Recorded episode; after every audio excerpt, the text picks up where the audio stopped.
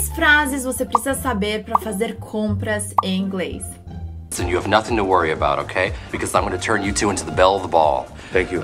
Hey guys, aqui é a Sara Scarcelli e hoje eu vou te ensinar as frases mais utilizadas que você vai precisar usar quando você for fazer compras em inglês. Então fique até o final do vídeo porque a gente tem muita informação boa hoje. Mas antes, se você quer conhecer mais sobre as minhas aulas, o meu curso, o meu método, clique no link que tá na descrição desse vídeo para você saber como aprender inglês é muito mais simples do que você imagina e pode ser muito mais rápido também. Agora me escreva nos comentários o que que é que você sempre quer comprar no exterior. Porque cada um tem um gosto diferente, tem gente que vai lá sempre, sempre compra as mesmas coisas, tem gente que tá se preparando para ir porque já tá, ó, pensando naquela uma coisinha que quer. Então conta aqui pra gente, pra gente saber o que, que é que você mais quer comprar no exterior. Antes de tudo, eu preciso esclarecer uma dúvida e um erro muito comum em inglês, tá? Pra você nunca mais errar. Então vamos lá. Quando a gente fala que você está shopping ou que você go shopping significa que você está fazendo compras. Então, fazer compras em inglês é shopping ou go shopping. Por exemplo, I'm shopping at Best Buy or I'm going shopping at Best Buy. Mas então como se fala o shopping mesmo, o prédio, o shopping? Em inglês se diz shopping mall ou somente mall. Então a dica tá aí na palavra mall. Mall significa o prédio shopping. I'm going to the mall. Aí você pode falar, eu estou indo pro shopping para fazer compras. I'm going shopping at the mall. Então estou indo fazer compras no shopping. I'm going shopping at the mall. Outra dica muito importante aqui é com a palavra brand. Porque a palavra brand significa marca. Por exemplo, essa bolsa é da marca Gucci. This purse is Gucci. Mas quando a gente coloca brand new, já tem uma outra tradução. Então, brand sozinho é a marca, brand new significa novo em folha, novinho em folha. Por exemplo, essa bolsa é novinha em folha. This purse is brand new. This purse is brand new. Então, só para você saber a diferença, que brand, marca, brand new já é novinho em folha, já é outra coisa. Pensando nisso, a gente também tem os brechós, que em inglês a gente diz thrift shop. Thrift shop. E no brechó você pode encontrar coisas novinhas em folhas e pode encontrar coisas usadas, né? Geralmente é mais usado. Mas aí você pode perguntar: isso daqui é novo? Is this brand new? E aí eles podem te responder: não, essa blusa é usada. No, this t-shirt is used. This t-shirt is used. Outra forma de falar usado é second hand. Second hand. Então eles podem responder: no, this is second hand. This is second hand. Tem uma outra expressão que não é utilizado dentro do contexto de loja, mas é bom você saber nesse momento agora, que é o famoso hand someone down. Hand someone down ou hand me down. O que, que significa? Hand é quando você entrega, né?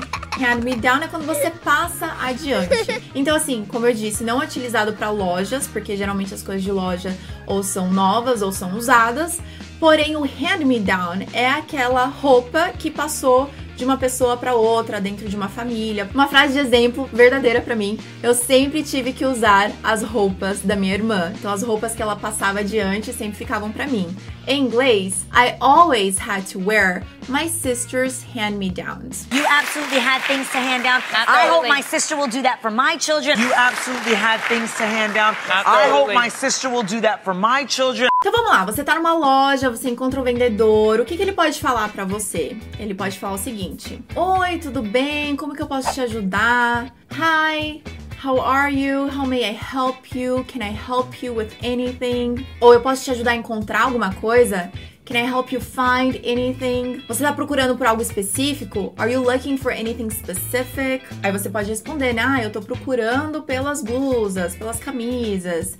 Yes, I'm looking for the t-shirts. Ou, yeah, do you have any t-shirts? Ou simplesmente, não, só tô dando uma olhada. No, I'm just browsing. I'm just browsing. Se você encontrou algo que você gostou, pode ficar dúvida, né? Será que tem numa cor diferente? Será que tem num tamanho diferente? Como que faz essa pergunta em inglês? Do you have this in a different color? Então você tem isso numa cor diferente? Do you have this in a different color? Ou do you have this in red? Do you have this in blue? Ah, mas o tamanho, né? Então, você tem isso pequeno, médio, grande? Do you have this in small? Do you have this in medium? Do you have this in large? Então vamos lá para os tamanhos. Em português a gente fala PP, né, quando é bem pequeno. Em inglês a gente vai falar extra small. Então o X é de extra, extra pequeno, pequeno, bem pequeno. Então você diz extra small. Então você pode perguntar: Do you have this in extra small? Extra small. Quando é só pequeno, você diz small. Médio, medium. Grande, large. GG, extra large. E se for maior do que o GG, é XP, XG, XM, você pode dizer 2x. 2x. Às vezes você pode querer perguntar: você tem isso no estoque? Do you have it in stock? Do you have it in stock? E aí pode responder, né? Não, deixa eu olhar lá atrás. Let me check in the back.